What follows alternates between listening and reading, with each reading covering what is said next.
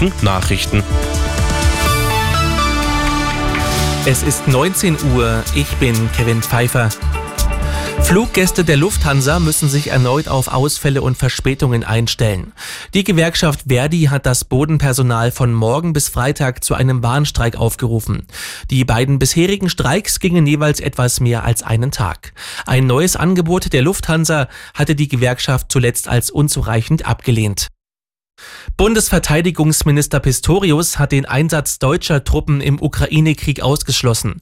In Wien sagte der SPD-Politiker, Boots on the ground ist keine Option für die Bundesrepublik Deutschland. Äh, das kann keine Option sein und es wird keine sein, um es nochmal sehr deutlich zu sagen. Deutschland werde die Ukraine weiter unterstützen, ohne dabei selbst zur Kriegspartei zu werden, so Pistorius.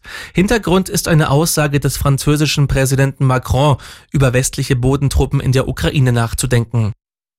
Nach der Festnahme der früheren RAF-Terroristin Klette haben die Fahnder eine weitere Person festgenommen.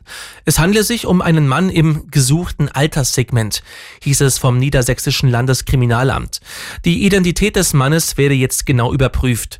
Gesucht werden aktuell noch die RAF-Terroristen Garwig und Staub. Die bayerische Staatsregierung hat Kulturstaatsministerin Roth zum Rücktritt aufgefordert. Staatskanzleichef Hermann sagte, der offene Antisemitismus in der Kulturszene sei nicht hinnehmbar. Durch Roths wiederholtes Versagen in der Reaktion auf derartige Vorfälle sei ein irreparabler Schaden entstanden. Bei der Berlinale Gala am Samstag hatten Künstler Israel für sein Vorgehen im Gazastreifen kritisiert und unter anderem von Völkermord gesprochen. Der FC Bayern hat seinen neuen Sportvorstand Max Eberl offiziell vorgestellt. Drei Tage vor seinem offiziellen Arbeitsbeginn erklärte Eberl, Titel seien diese Saison noch nicht abgeschrieben. Höchste Priorität habe außerdem wir müssen den passenden Trainer für Bayern München finden und dann eben auch die passenden Spieler, die zu Bayern München und zu unserem Trainer passen. Die Bayern und Trainer Thomas Tuchel gehen am Saisonende getrennte Wege. Genau zwei Minuten